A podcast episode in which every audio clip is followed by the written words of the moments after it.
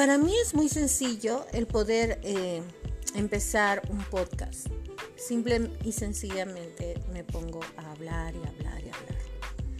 Cuando todo el mundo necesita desglosar lo que tiene dentro de su corazón, es cuando empieza a crear podcast.